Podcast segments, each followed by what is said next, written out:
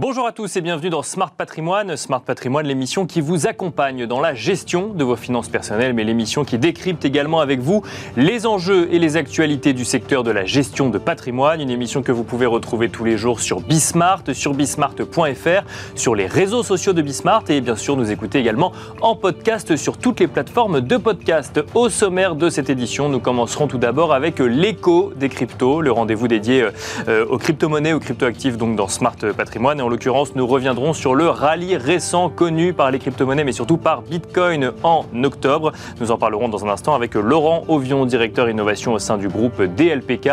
Nous enchaînerons ensuite avec Enjeu patrimoine, un enjeu patrimoine où nous reviendrons sur les dynamiques à l'œuvre en matière de capital investissement et euh, l'impact que cela peut avoir pour les particuliers intéressés par la classe d'actifs. Nous en parlerons avec Géraldine Métifeux, associée gérante, mais aussi conseil en gestion de patrimoine chez Alter Egal et nous en parlerons également avec Alexis Dupont, directeur général de France Invest. Et puis enfin, dans la troisième partie de l'émission, dans l'œil du CGP, nous ferons un focus sur les transferts de PEA avec Alban de la gérant privé euh, au, au, sein de la euh, financière d'USES. On se retrouve tout de suite sur le plateau Smart Patrimoine. Et c'est parti pour l'écho des cryptos, le rendez-vous dédié euh, aux crypto-monnaies, aux crypto-actifs euh, de Smart Patrimoine. Et en l'occurrence, nous allons tenter de comprendre ensemble les drivers du rallye qu'a connu euh, Bitcoin sur le dernier mois. En un mois, Bitcoin qui a récupéré 18% de sa valeur, ou en tout cas fait un bond de 18%. Pour en parler, nous avons le plaisir de recevoir sur le plateau de Smart Patrimoine Laurent Ovion. Bonjour Laurent Ovion. Bonjour Nicolas. Bienvenue sur le plateau de Smart Patrimoine. Vous êtes directeur innovation du groupe DLPK. Alors on a vu hein, entre début octobre octobre et début novembre. C'était peut-être pas tout à fait au début euh, du mois d'octobre, mais quelques jours après. Un Bitcoin qui a clairement fait un bond, hein, on peut le dire ainsi. Je regardais les niveaux, on est passé d'un niveau aux alentours de 25 000 dollars à un niveau qui est actuellement aux alentours de 32 000 dollars. Il est même monté un petit peu au-dessus, puis il est redescendu euh, dernièrement. Comment est-ce qu'on peut expliquer ce euh, rallye Bitcoin, voire rallye crypto, Laurent Ovion? Alors, il y a, plusieurs explications. Effectivement, le, le Bitcoin, si on prolonge un petit peu et qu'on regarde sur, sur l'ensemble de l'année, donc c'est à peu près 20% de gains sur le mois d'octobre, euh, Bitcoin a doublé depuis le début de l'année. Donc on est, on est sur une impulsion haussière qui est quand même, qui est quand même extrêmement forte depuis le début de l'année. Et euh, Bitcoin comme à son habitude, tire avec lui l'ensemble du marché des, des, cryptos, ce qu'on appelle les altcoins et le, la, la, capitalisation totale qui est passée pratiquement, on était au plus bas, on était à 600, 650 milliards de, euh, de dollars. Et aujourd'hui, on est à 1,3 milliard, donc ça, ça, ça, a effectivement doublé. Donc c'est l'ensemble du marché qui a, qui a doublé, drivé par Bitcoin. Et Bitcoin reste quand même la grosse locomotive puisque représente aujourd'hui un peu plus de 50% de la capitalisation totale des actifs numériques. Alors pour Donc une tendance haussière depuis le début de l'année, mais quand même un rallye à court terme sur le, dernier mois. C'est vrai que là, sur le dernier mois, et, forcément, euh, euh, bah, quand vous faites 20% de 25 000, c'est pas la même chose que quand vous faites 20% de 15 000. Bien sûr, la, hausse est bien plus importante. Donc, ce, rallye de ces derniers mois, il est, euh, il est intéressant à, à plusieurs égards si on se place du point de vue de la gestion de patrimoine, euh, parce que à notre sens, euh, au sein de, de, Norcia et du groupe DLPK, euh, c'est un rallye qui est basé sur des fondamentaux économiques forts. Je, je parle de Bitcoin, je ne parle pas nécessairement de, du reste. Et ces fondamentaux, euh, il faut aller les regarder du côté des États-Unis euh, et de la liste d'attente qui s'allonge de plus en plus sur des institutions financières et pas des moindres, puisqu'on parle quand même de BlackRock et on parle d'institutions financières très importantes aux États-Unis, qui toutes veulent euh, obtenir la licence et l'agrément pour proposer des ETF spot à l'ensemble de leurs clients. Alors, un ETF spot, euh, c'est ce qui permettra de loger du Bitcoin, euh, par exemple, dans les fonds de pension américains. Je, vous laisse imaginer le, potentiel et le, que ça représente en termes Et ça, ça n'existe pas aujourd'hui. Il existe des ETF sur les cryptos, notamment sur Bitcoin, mais pas des ETF spot, donc qui valorisent en temps réel en lien avec le sous-jacent Bitcoin. après, on ne va pas rentrer dans les détails, mais c'est vrai qu'il existe des ETP, des ETF futurs, etc. etc. donc, on, on c'est possible aujourd'hui d'investir euh, sur, sur, sur, sur Bitcoin, sur d'autres actifs numériques, au travers de, de sous-jacents qu'on va dire traditionnels, principalement du compte titre. Mais par exemple, si on regarde en France, vous pouvez pas aller sur de l'assurance vie, vous pouvez pas aller sur du PER, vous pouvez pas aller sur de l'épargne salariale, vous pouvez, enfin, il y a plein de, de, de, de supports financiers et d'enveloppes fiscales qui, qui sont euh, interdites à Bitcoin et à ce type de, à ce type de produit. Donc cette liste s'allonge et au-delà de cette liste, on sent aussi que aux États-Unis notamment, euh, le travail de la SEC qui a, qui, a, qui a, toujours essayé de repousser pour des arguments qui s'avèrent de plus en plus fallacieux, enfin en tout cas qui sont compris comme étant fallacieux par les politiques, par un certain nombre de, un certain nombre d'analystes.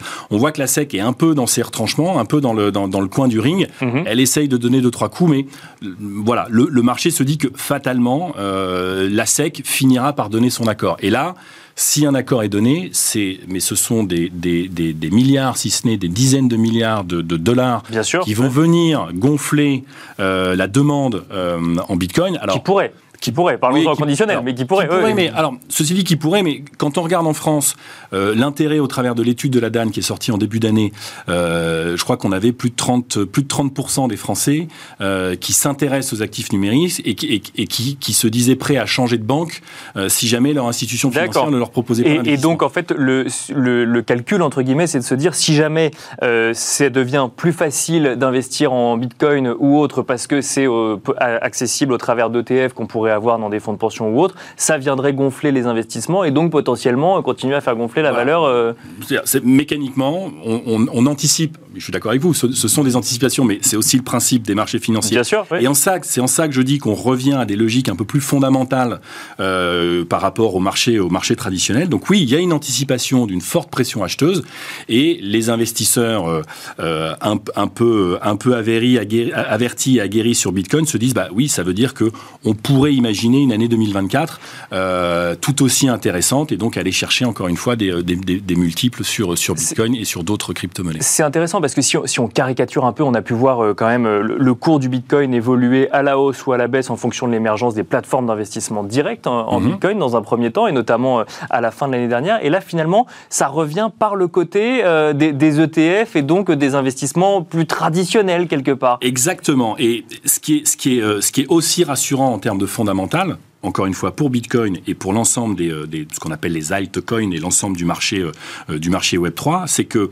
bah, parallèlement à cette pression, etc., vous avez une réglementation qui évolue. Bien sûr. Et oui. qui, qui, qui, se renforce, qui, alors après, on peut discuter, on l'avait fait la dernière fois de la réglementation, mais au moins, en Europe, euh, on voit, euh, en Asie, ça se développe également, et on voit également aux États-Unis que les choses commencent à rentrer dans l'ordre. C'est-à-dire que là où la SEC avait dit, OK, c'est un peu, allez-y, faites, et puis on verra euh, a posteriori. On décidera après. Là, là, les choses commencent quand même à se, à, à se normaliser. Qu'est-ce que ça signifie? Ça signifie que euh, les établissements financiers français, par exemple, il y, a, il y, a, deux ans ou il y a trois ans, au moment de la loi Pacte, au moment de l'émergence des PSAN, il y avait encore ce regard un peu euh, sceptique en -hmm. disant ok mais ça n'est qu'un enregistrement euh, ce sont des petites structures il y a peu de recul euh, c'est c'est il y avait encore un certain nombre d'excuses aujourd'hui vous avez l'enregistrement qui existe vous avez l'agrément SG Forge a été le premier, le premier acteur en France agréé. Donc SG Forge, certes, ça n'est pas la Société Générale, mais enfin quand même, ça veut, ça veut Bien dire sûr, ouais, réel ouais. intérêt dans, dans, ces établissements financiers-là. Et vous avez des acteurs bah, qui ont 3-4 ans de plus. Je pense à des acteurs comme Je pense à des acteurs comme Meria, euh, je pense à des acteurs comme Pemium, qui, sont présents en France, qui sont français et qui développent des activités et qui, du coup, se dirigeant vers l'agrément, bah, ont un regard un petit peu plus intéressé. Et en tout cas, en termes de partenariat ou développement de, de, de stratégie, qu'elle soit commerciale ou, ou, technique, les institutions financières s'y intéressent de très près. Et puis vous avez aussi euh, c'est pas rien KCIS en termes de, de oui, dépositaire, oui. qui est devenu PSAN euh, également. Donc ça veut dire que les établissements financiers traditionnels s'intéressent eux aussi à ces actifs numériques-là. Et au final, ça recréera de la pression acheteuse nécessairement parce que si elles s'y intéressent, c'est pour pouvoir servir leurs clients. Un, un, un mot pour finir. Euh, avant effectivement de voir potentiellement ces ETF, donc spot arriver des États-Unis, il existe des fonds euh, en France, des fonds portés par des, euh, des, des, des, organismes financiers traditionnels, mais investis euh, en crypto-monnaie. Eux aussi bénéficient du, du rallye depuis le début de l'année alors, j'ai euh, regardé euh, plus précisément avant de venir. Alors, quand on parle de fonds, effectivement, on peut parler de fonds sectoriels, c'est-à-dire de fonds qui, comme Tiens. info factoriel, euh, intelligence artificielle, espace, biotechnologie, enfin peu importe, qui, qui vont investir sur les acteurs qui vont bénéficier de l'émergence oui, de ce nouvel secteur d'activité. Donc là, vous retrouvez ces fonds sectoriels, vous les retrouvez chez Rothschild, vous les retrouvez chez BNY, chez Millennium, Tobam également, financière d'Arbevel, et ce sont des fonds que vous pouvez retrouver chez, chez Norcia, certains dans les contrats d'assurance vie, PER, et, et, la totalité en compte titre. Et ces fonds-là, j'ai regardé depuis le début de l'année. alors, ceux qui sont les plus, les plus on va dire, les plus prudents, les plus traditionnels, c'est quand même une performance depuis le début de l'année de plus 20 ou plus 25%. et on peut aller jusqu'à des plus 60-70% chez Mélanion, par exemple, sur l'année. Quand on compare ça euh, au Nasdaq, alors le Nasdaq s'est très bien comporté cette année, mais ça n'est que, entre guillemets, une, vingtaine de pourcents. Bien sûr. Euh, je crois que le Dow Jones, c'est avec 3%, le CAC 40, on doit être autour de 8%. Donc on a une surperformance sectorielle euh, sur cette année qui est tout aussi intéressante pour les investisseurs et pour nos amis conseillers en gestion de patrimoine pour leurs clients. On s'arrêtera là-dessus, Laurent Vion, et on rappelle quand même que les performances passées ne présagent pas des performances futures, ça reste des actifs risqués. Merci beaucoup en tout cas Laurent Vion, directeur innovation au sein du groupe DLPK de nous avoir accompagnés dans Smart eh ben, Patrimoine. Merci beaucoup pour votre invitation. À une prochaine. À une prochaine fois et on se retrouve tout de suite dans Enjeu Patrimoine. Et nous enchaînons à présent avec Enjeu patrimoine. Nous allons euh, tenter de comprendre ensemble comment aborder la classe d'actifs du capital investissement pour les particuliers. Pour en parler, nous avons le plaisir de recevoir sur le plateau de Smart Patrimoine Géraldine Métifeux. Tout d'abord, bonjour Géraldine Métifeux. Et bonjour Nicolas. Bienvenue sur le plateau de Smart Patrimoine. Vous êtes associée gérante mais aussi conseiller en gestion de patrimoine chez Alter Egal. Nous avons le plaisir d'accueillir également sur le plateau de Smart Patrimoine Alexis Dupont. Bonjour Alexis Dupont. Bonjour. Euh, directeur général de France Invest. Alors on va commencer avec vous Alexis Dupont euh, pour comprendre effectivement quelles sont les dynamiques à aujourd'hui euh, dans le capital investissement au sens large. C'est-à-dire que dans un second temps, on parlera effectivement de la manière de l'aborder pour les particuliers, mais on peut lire, euh, que ce soit dans des études ou dans des articles, qu'il y aurait une sorte de diminution, diminution peut-être de la collecte au premier semestre de cette année dans le monde du capital investissement au sens large. Peut-être juste d'abord pour rappeler euh, le contexte dans lequel tout ça euh, intervient. On est, euh, on est dans un monde qui bouge très rapidement. On a la plus forte hausse de taux de l'histoire de la BCE qui vient de se produire. Donc évidemment, c'est un, un, environnement mouvant où Bien tout, sûr. tout, doit s'adapter. le capital investissement, le non-coté, ne fait pas exception. Donc il y a des adaptations qui effectivement sont en cours. on a publié nos chiffres chez France Invest de, de collecte et d'investissement au premier semestre il y a quelques jours de ça. Et ce qu'on voit, c'est quand même que, bon, évidemment, on est dans un environnement qui est un petit peu plus compliqué. On a euh, des levées de fonds euh, qui prennent plus de temps. Le, je crois que le, point à retenir, c'est vraiment tout prend plus de temps, les choses sont, plus complexes, plus longues. Donc les, levées de fonds sont, euh, sont plus longues qu'autrefois. les, levées de fonds de taille importante, on appelle les grandes, les grandes opérations, sont plus affectées que les petites. Donc c'est plus difficile de lever de l'argent au niveau international, notamment. en lien avec le coût du financement euh, non, en lien avec euh, la hausse des taux, c'est-à-dire que les investisseurs institutionnels euh, se trouvent de plus en plus contraints par ce qui s'est passé sur leur portefeuille obligataire notamment. Ils ont de moins en moins de marge de manœuvre pour investir sur d'autres segments et donc sont beaucoup plus contraints dans ce qu'ils peuvent faire vis-à-vis des classes d'actifs comme, comme le capital investissement. Donc ça, c'est un point assez important. et les investissements sont aussi un petit peu en, contraction pour ce qui est des grandes opérations, les, les, opérations de financement qui nécessitent des montants de dette importants. les plus petites opérations en revanche, ça c'est quelque chose d'assez marquant au niveau français, sont moins affectés. C'est-à-dire tout ce qui se passe au niveau régional, au niveau local, euh, reste très dynamique euh, en nombre d'opérations. Beaucoup d'entreprises qui ont été accompagnées au cours de ce premier semestre. Si on fait le lien maintenant avec les investisseurs euh, particuliers, toujours avec vous, Alexis Dupont, je crois que France Invest a, réalisé un baromètre également où là, pour le coup, on ne parle pas de dynamique, mais de perception d'un point de vue des investisseurs particuliers vis-à-vis de la classe d'actifs capital investissement. Est-ce que on sent que euh, les euh, particuliers sont demandeurs de la classe d'actifs aujourd'hui Puis je vous poserai la même question dans un instant, euh, Géraldine Métifeux. Peut-être déjà avant d'en venir aux perceptions, il y a quand même une dynamique. Ça, on le constate, nous, depuis, depuis quelques années. On va on va remonter euh, jusqu'à 2019 à peu près au moment de la publication de la loi Pacte, euh, mais ça s'est intensifié euh, sur les dernières années. Il y a une vraie dynamique de collecte auprès des, alors j'allais dire des, personnes physiques et des familles office, parce qu'en fait, plus que de particuliers, pour le moment, on parle surtout de, ce type de profil. D'accord. Personnes physiques fortunées plutôt et family office. en 2022, on a collecté pas loin de 4,8 milliards d'euros auprès de cette population, donc ça comprend hein, des, des family office, donc des gens assez sophistiqués. Bien sûr. Mais ça comprend aussi des montants levés, par exemple, par des unités de compte d'assurance vie de plus en plus importants. au premier semestre de l'année 2023, ce sont les premiers souscripteurs de la classe d'actifs, donc là encore hein, avec une vision élargie au-delà des, des particuliers, avec un peu plus de 2 milliards 3 collectés sur l'ensemble du premier semestre. Donc il y a une vraie dynamique.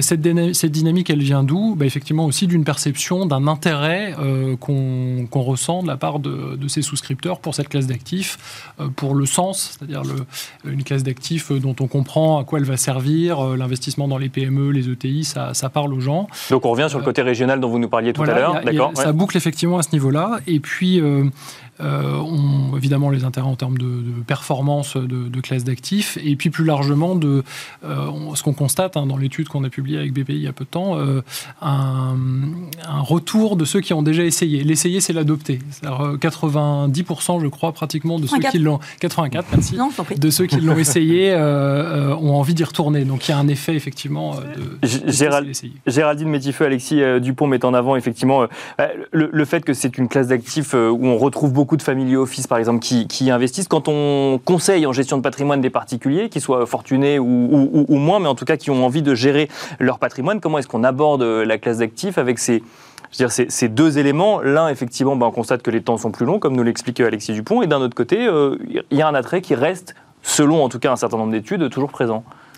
Oui, alors c'est alors nous, on n'a pas, euh, on n'est pas les grands ambassadeurs hein, de, du private equity, euh, et loin s'en faut, mais mais c'est pas grave parce que c'est au contraire un, bon, je pense un point de vue pertinent aussi. Euh, bien sûr, oui, bien sûr. Il y a une demande de la part des clients. Mais, mais, je pense qu'ils s'attendent à être ardients ou, ou, je sais pas quoi. Et, et donc je pense qu'il y a une attente qui va risque d'être plus déçue parce que les, retours sur investissement, et notamment quand j'entends que le premier semestre 2023 est principalement dû à des investissements en unité de compte sur les contrats d'assurance vie, donc on, peut supposer que... Pardon? Pas principalement, non. Ah pardon, j'ai mal entendu. C'est une petite partie, mais c'est une partie qui est croissante. C'est une partie croissante, bah oui, parce que la classe d'actifs souffre sur les contrats d'assurance et, et, que maintenant il y a du secondaire et tout. J'ai quand même le sentiment qu'une partie de, de, la classe euh, Madame Michu arrive un petit peu peut-être en retard. Peut-être qu'on arrive un petit peu tard sur, euh, sur le, financement des, euh, des, sociétés. Et puis l'autre point qui... Dans, les deals proposés, par exemple, qu'ils arriveraient dans un second temps après des institutionnels ou... Oui, je pense que globalement, ils s'ouvrent à, des particuliers après s'être ouverts, bien sûr, à, des, plutôt des institutionnels avec des plus gros tickets. En fait, on ouvre rarement tout de suite aux petits tickets. On ouvre plus vraisemblablement aux gros tickets qui sont un peu les seeders. Et puis, on ouvre un peu après euh, sur le, particulier, quel que soit son ticket. Mais le, ticket, notamment dans votre étude, il y a, l'intérêt euh, des, des, CSP, pour euh, un ticket d'entrée moyen à 1000 euros. Je considère, à titre personnel, que c'est un peu galvaudé cette classe d'actifs qui m'a l'air un petit peu plus élitiste. Maintenant, pourquoi elle est attrayante? Parce que c'est finalement ce qu'on entend depuis 2008, c'est-à-dire l'attrait pour. c'est Main Street versus Wall Street, c'est-à-dire en fait le concret Bien sûr, au, jour le jour. Parce que les gens ne comprennent pas forcément, c'est que la valorisation, comme c'est pas du côté, on n'a pas une valorisation au jour le jour, on a une valorisation qui va arriver au bout de 3 euh, ans, 5 ans, enfin peu importe. Bah, mettons chaque année, mais ils vont pas la regarder. Puis de toute façon, ils sont pas liquides. C'est du temps c'est sûr. C'est des investissements. Mais de toute façon, ils ne peuvent pas sortir avant 5 ou 6 ans, ou voire plus. De plus en plus, quand même. Pardon? De plus en plus, hein. il y a des, dispositifs maintenant qui permettent des fenêtres de sortie pour des véhicules. Bah, moi, j'ai hâte de voir ça avec la hausse des taux, mais euh, et, ah, le manque de financement, mais, mais euh, dans l'absolu, c'est une duration qui est un petit peu longue. En tout cas, c'est pas. C'est c'est pas quelque chose qui est liquide comme. Euh, c'est-à-dire, pour, que les gens comprennent bien, c'est-à-dire que le sujet, c'est que c'est un investissement de long terme ou qu'on est, ou qu'on est bloqué dans l'investissement? Ah, On est bloqué dans l'investissement. On est bloqué dans l'investissement. On est complètement bloqué. Là, pour le coup, c'est pas, une, pas un discours commercial d'une banque ou de je sais pas qui, c'est qu'on est littéralement bloqué dans l'investissement. Le, Alexis Dupont, si vous voulez. dites est, juste sur le modèle d'origine, c'est-à-dire qu'on vient de, fonds qui sont fermés pour des horizons de temps longs, euh, parce que la création de valeur se fait sur le temps long. En fait, on ne sait pas faire autrement dans ce métier, c'est pas de la spéculation, donc il faut, on reste 5-7 ans dans les entreprises. Donc ce temps long, il est quelque part euh, indissociable de l'investissement en capital investissement. Et de ce point de vue-là, vous avez raison. Je pense que quelqu'un qui n'aurait pas la capacité de s'inscrire dans le temps long et puis de, de, rester dans, dans, des schémas relativement fermés pendant cette période-là euh, pourrait avoir des difficultés à aller dans cette classe d'actifs. C'est peut-être pas la bonne cible. Euh, maintenant, il y a de plus en plus d'outils quand même qui se développent. Euh, il y a l'arrivée d'LTIF 2 au niveau européen dans peu de temps qui va permettre aussi de, de déverrouiller un tout petit peu ce, ce point de blocage-là. Euh, Pardon, mais pour le déverrouiller, on fait comment? Eh bien, il y a un petit peu plus d'actifs liquides dans les. Donc, il y aura un peu moins la rentabilité? Ah oui, c'est un arbitrage à trouver. oui, mais ce que je veux dire, c'est qu'en fait, le, le, vrai private equity, ce qu'on a vu à la télé, etc., etc., ça marche pas pour, pour le truc à 1000 euros et le truc liquide, ça marchera pas. Ce que vous dites, Géraldine Métifeux, c'est que globalement, quand on va en tant que particulier faire du capital investissement, on s'attend à faire comme les institutionnels, alors que finalement, ce n'est pas, pas la même offre qu'on a quand on est particulier, c'est ça? Peut-être pas toujours. Alors, pas toujours. Alexis Dupont, je pense que vous soulevez un point intéressant. Historiquement, en fait, le monde euh, du, des particuliers dans le capital investissement et de l'institutionnel était complètement dissocié. C'était deux silos qui fonctionnaient à part avec leur, leur circuit de collecte et leurs gestionnaires qui n'étaient pas les mêmes. En fait, ce qu'on voit depuis quelques années et qui est un vrai driver de cette, euh, cette croissance du nombre de souscriptions, euh, ce sont des gens qui viennent du monde de l'institutionnel, donc qui géraient de l'argent exclusivement pour des institutionnels, qui petit à petit adaptent leurs produits via des, des fonds miroirs donc qui font du co-investissement, qui investissent en parallèle de leur stratégie institutionnelle. Et donc en fait, ce qu'on fait, c'est qu'on met le, meilleur de la gestion institutionnelle euh, au service de, euh, des épargnants. Ce sera forcément pas avec les mêmes rentabilités, sinon ce serait trop beau.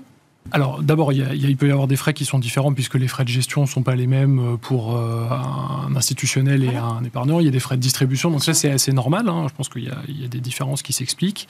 Euh, et après, en revanche, le, mode de gestion devient exactement le même. Donc vous avez, une, vous avez un parallélisme qui se fait et après il y a des arbitrages. Si vous choisissez d'avoir plus de liquidité avec ces dispositifs dont on parlait, bah, peut-être que vous aurez un petit peu moins de rendement. Si vous avez une stratégie plus pure, voilà.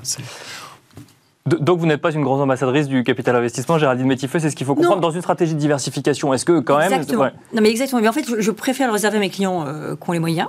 Euh, plutôt qu'on se retrouve avec quelqu'un qui va être euh, un peu déçu d'avoir un rendement qui ne sera pas du tout 15% de TRI promis, parce que c'était avant, en plus, l'augmentation des taux et ainsi Bien sûr, Et puis, en, donnant ces pourcentage-là de, rendement, c'est comme si on n'avait jamais de défaut dans le private equity, qu'en fait on n'avait que des, des, gens qui gagnaient de l'argent et par définition, forcément, il y, a des gens qui en gagnent moins, il y a des boîtes qui marchent moins bien. On a vu des, licornes, euh, enfin, des licornes faire faillite euh, ou être reprises à, que dalle. Donc, enfin, il faut quand même dire les choses sûr, Je pense que pour des gens avertis, euh, ou alors pour des très petits montants, des gens qui n'attendent pas du 15%, sauf sur un coup de bol incroyable, pourquoi pas, ou sur des gens avertis qui vont sur 10 millions d'euros, consacrer 200, 300 000, 400 000, 500 000, 600 000 euros à cet investissement-là, sur une durée qui va être de 6 ans, 7 ans, 8 ans euh, globalement, pourquoi pas? Mais considérer que c'est la nouvelle classe d'actifs qui a remplacé euh, le fonds euro, le fonds diversifié ou je sais pas quoi, je n'y crois pas du tout. Et, alors, euh, et, d'ailleurs. Non, mais pas forcément vous, mais on voit des gens vendre des choses et, parfois c'est mal vendu. une question peut-être pour, pour ceux qui nous écoutent et qui seraient intéressés par la classe d'actifs. Est-ce qu'on peut aussi avoir une stratégie de diversification au sein de la classe d'actifs? Parce qu'effectivement, il y a des niveaux de risque différents, parfois aussi au sein même du capital investissement. Géraldine ou Alexis Dupont, comme vous. Par défaut, ça existe, mais c'est là où je vais retrouver la, difficulté de. On va être sur cette classe d'actifs, mais diluée. Diluée parce qu'elle va être euh, un peu plus liquide, diluée parce qu'il y aura forcément un peu plus de frais. Et donc, on ne sera pas sur la classe d'actifs pure. Néanmoins, on sera euh, diversifié. Donc, on va diversifier euh, bah, son risque, mais aussi diversifier son rendement, probablement. Donc, c'est juste ce point-là auquel, je m'attache. Bien sûr. Mais peut-être que 2024-2025 sont des meilleures années, peut-être que 2022-2023 pour les gens qui vont investir, parce que justement, là, on, aura un regard plus dur sur les boîtes sur lesquelles on va investir et, donc peut-être un peu plus de réussite pour ceux qui investiront dès à présent. Mais alors, on l'a constaté historiquement, les, millésimes pour les institutionnels, mais ça pourrait s'appliquer aux épargnants particuliers aussi, les millésimes de fonds de sortie de périodes un petit peu plus compliquées, euh, généralement se comportent très très bien parce que les entreprises qu'on accompagne ont les moyens mieux que leurs concurrents et donc s'en sortent euh, généralement dans de, dans de, meilleures conditions que, euh, leur père. Donc ça, c'est déjà un élément à avoir en tête. le deuxième, c'est qu'effectivement, ce n'est pas une classe d'actifs sans risque. C'est pas c'est pas forcément pour tout le monde, mais il y a de la place pour en avoir un petit peu plus dans le portefeuille des Français. Aujourd'hui, c'est quasiment zéro. On sait tout ce que cette classe d'actifs peut apporter, voilà, à l'économie, au, financement des entreprises en général. Donc, on pense qu'il y a un équilibre à trouver et qu'il faut qu'on arrive à le trouver parce que les épargnants sont demandeurs et on a des choses à leur apporter. Eh bien, on finira là-dessus. Merci beaucoup, euh, Alexis Dupont, directeur général de France Invest. Merci, Géraldine Métifeux, associée gérante et conseil en gestion de patrimoine chez Alter Egal, de vous être prêté à l'exercice. Merci euh, à vous de nous avoir suivis. On se retrouve tout de suite dans l'œil du CGP. Nous enchaînons à présent avec l'œil du CGP. Nous avons le plaisir de retrouver sur le plateau de Smart Patrimoine Alban de la Rétrie. Bonjour Alban de la Rétrie. Bonjour. Vous êtes gérant privé au sein de la financière d'UZES et nous allons tenter de comprendre ensemble comment transférer son PEA dans les meilleures conditions, Alban de la Rétrie. Exactement, voilà, parce que euh, le PEA, donc, qui est un compte titre, qui est une enveloppe fiscale, euh, a tout son intérêt dans l'épargne de, de- de nos clients. Bien sûr. Euh, c'est un très bon produit pour détenir euh, des titres en direct Mhm. sur le long terme avec euh, une fiscalité qui est douce, ce qui plaît euh, beaucoup donc à nos, Aux épargnants. à nos épargnants. Et alors pourquoi vouloir transférer son PEA avant même de se demander quelles sont les conditions auxquelles on peut le faire? Exactement. Donc un PEA, c'est une enveloppe fiscale avec une antériorité euh, qui a ses avantages principaux au bout de 5 ans. Mhm. Et on peut le transférer d'une banque à une autre, ou d'une compagnie à une autre, ou d'un courtier à un autre, D'accord. pour avoir une meilleure gestion, pour euh, changer de gérant si on n'est pas content de son, de, de son, De son gérant, si euh, euh, on souhaite avoir une offre un peu différente, parce que euh, le PEA est un produit global qui donne accès à 28 pays, par exemple, dans l'Union européenne, enfin de la CEE, très exactement. Bien sûr. Mais tous les produits et toutes les banques ne proposent pas la globalité de ce service. Mhm. Donc si on veut avoir accès à euh, un PEA plus large, eh ben, on peut changer de banque, changer de, changer de courtier, euh, Et- ce qui pose parfois des problèmes. Ah bah j'allais vous demander si c'était facile. Donc, euh, donc mécaniquement pas toujours. C'est ce qu'il faut comprendre. Alors, c'est facile dans 80% des cas. D'accord, et Il y a quand même 20% des cas euh, pour lesquels on a des problèmes. Euh, et c'est d'ailleurs la première raison de saisine du médiateur de, de l'AMF. D'accord. Vous voyez, c'est pas rien. Mhm. Euh, et alors, il- il se passe quoi quand on veut transférer euh, un PEA Euh, D'abord, on ouvre un PEA chez son nouveau courtier D'accord. Ou chez son nouveau banquier. Donc on a deux, on est à la tête de deux PEA. Pendant quelques temps, on a deux PEA. Ensuite, on envoie une lettre de transfert avec son IBAN, son certificat d'identification pour un PEA.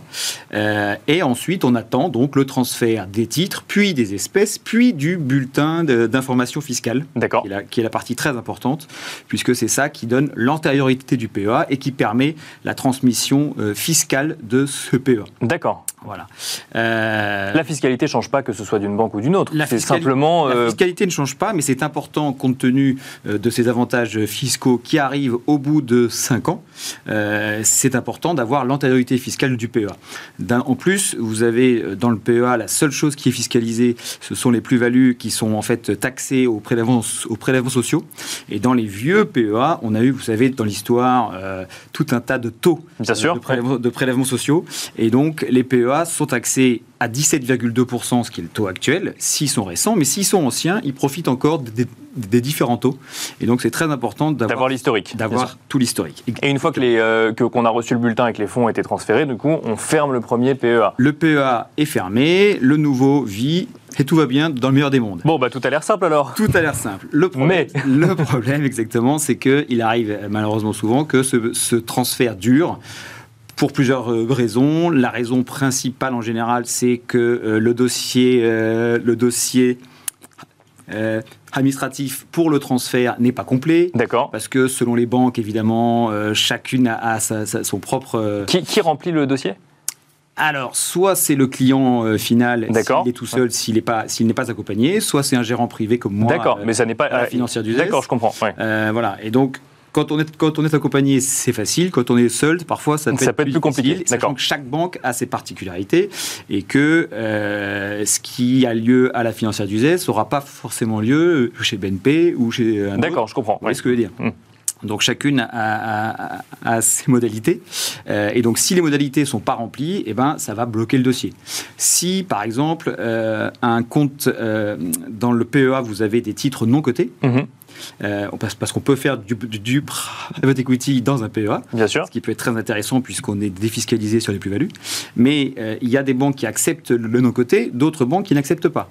Donc si vous avez du, du non-coté dans un PEA et que vous voulez le faire transférer dans une banque qui n'en accepte pas, Il vaut mieux ça va bloquer le dossier. Il vaut mieux se renseigner avant. Donc. Il vaut mieux se renseigner avant. Ça, c'était un de mes conseils. Euh, bien sûr, c'est bien se renseigner sur ce qu'on peut faire dans le PEA cible Bien sûr. par rapport à son PEA, à son PEA de- de- de- à son PEA euh, d'origine. Voilà, c'est très important.